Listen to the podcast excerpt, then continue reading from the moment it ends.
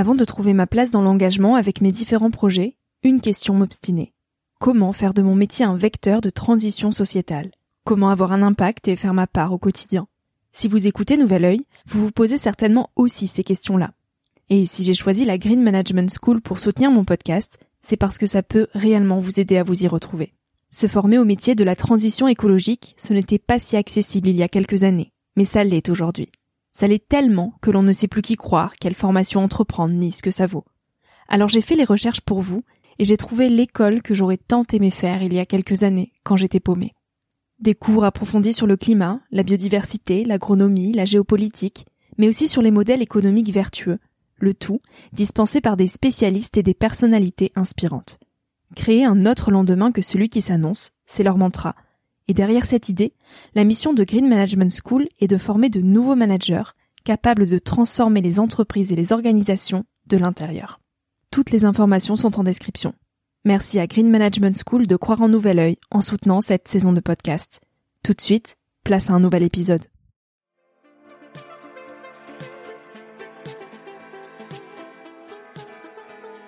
Bienvenue sur Nouvel Oeil, le podcast pour ma génération, les millennials. Je suis Victoria Guillaumont, j'ai 23 ans et je pars à la rencontre de personnes inspirantes qui se sont posées il y a quelques années les questions que nous, on se pose aujourd'hui. À un âge où l'on se cherche, où l'on construit son chemin et où l'on se pose beaucoup de questions sur notre avenir. Alors j'espère qu'écouter le parcours et les conseils de ces personnes qui ont rêvé, osé et qui ont de jolis messages à nous transmettre t'aidera à avancer d'un pied plus sûr dans la vie. Si tu souhaites m'encourager dans cette aventure, N'hésite pas à laisser un petit avis sur iTunes ou sur Apple Podcast et à en parler autour de toi. Tu peux aussi m'écrire sur le compte Instagram Nouvel Oeil et retrouver tous les épisodes sur le site www.nouveloeil-podcast.com. Je t'invite maintenant à emprunter un nouvel œil pour regarder le monde sous un autre angle, pour te recentrer sur ce qui est essentiel et sur qui tu es pour t'aider à trouver ton chemin et surtout à oser. Cet épisode est un extrait du podcast publié lundi dernier.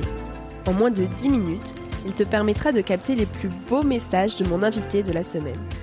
Un mini-épisode à écouter et à réécouter quand la motivation ou le sourire te manqueront. Un extrait qui, je l'espère, remplacera Instagram pendant ta pause de 10 minutes, se retrouvera dans tes oreilles avant de t'endormir ou à ton réveil pour commencer ta journée dans la joie. Si cet extrait te plaît et que tu as envie d'en connaître plus sur mon invité de la semaine, L'épisode en entier t'attend chaudement sur Nouvel Oeil.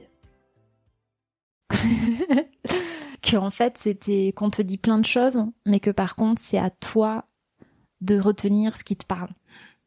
Donc rien à voir avec vraiment ce que j'ai compris de moi. Je pense qu'en fait ça m'a donné plein de clés, mais qu'il faut pas prendre tout comme des vérités. Tu vois, on te donne plein de cours et puis sachant que dans chaque fac, il y a une orientation mm. freudienne, lacanienne, selon. Et donc en fait, euh, genre, il y a une vérité, une autre, c'est pas vrai. C'est à toi, parmi tout ça, de dire ok, ça c'est intéressant. Ça ok, ça ça me parle pas du tout. Et tu vas créer ton propre mélange en fait pour mm. mieux te comprendre et mieux comprendre le monde qui t'entoure. Voilà et oser dire que euh, des fois euh, peut-être que ça suffit. Et moi c'est ce que j'ai fait. Je me suis arrêtée au master.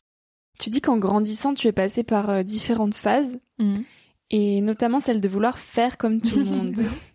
Alors qu'est-ce que c'est que de faire comme tout le monde? Alors quand j'étais au collège c'était avoir un sac, un sac de classe, un chippie Mm. Je suis plus, plus jeune, plus vieille que toi, donc euh, je sais pas si toi t'as vu ça, mais nous c'était les sacs. c'était Eastpak. Eastpak, ça c'était après.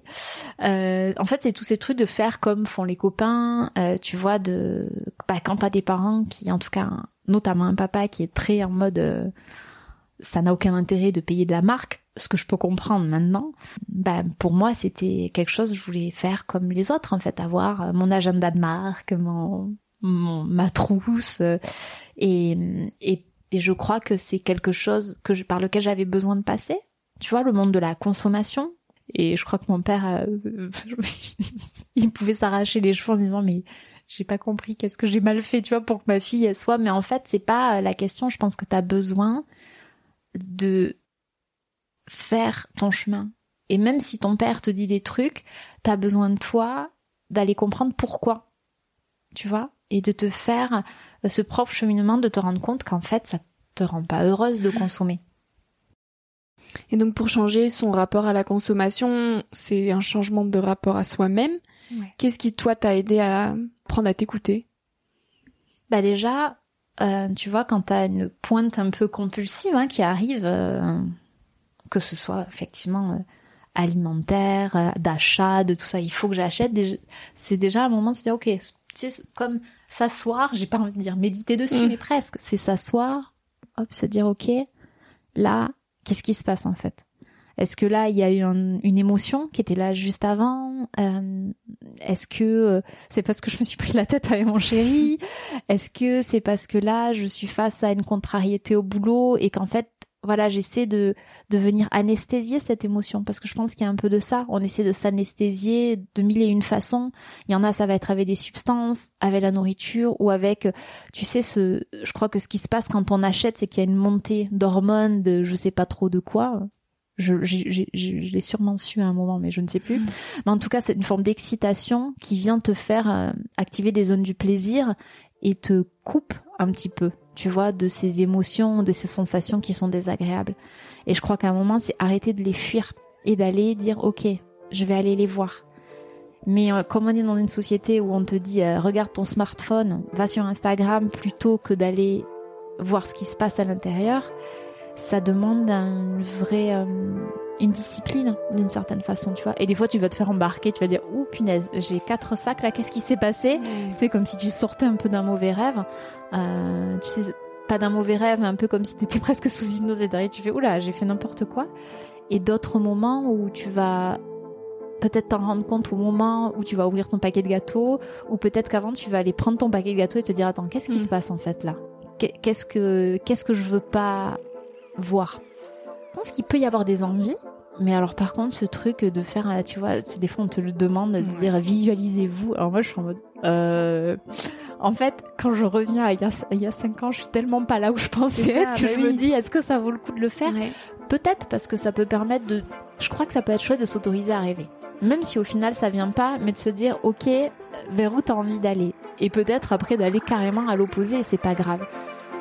Moi j'ai envie de leur dire. Euh, j'aime pas envie de dire trompez-vous parce qu'en fait si tu pars du principe que tu te trompes au moment où tu le fais. Bon euh, voilà.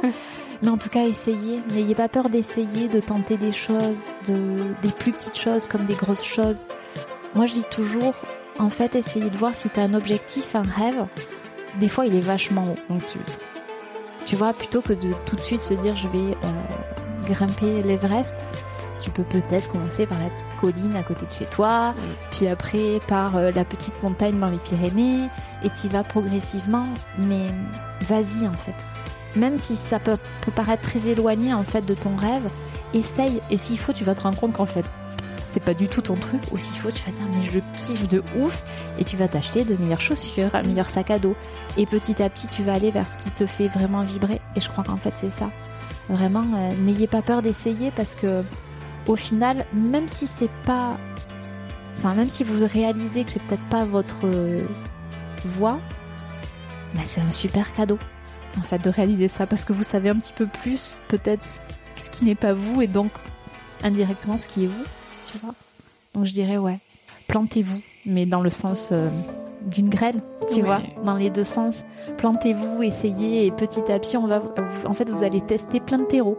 Voilà, vous allez vous planter dans plein de terreaux, vous allez faire euh, moi alors celui-là c'est un peu trop acide, euh, celui-là il me faut un peu plus de ça et petit à petit vous allez trouver euh, ce qui vous permet de vous épanouir vraiment. Donc euh, allez-y quoi.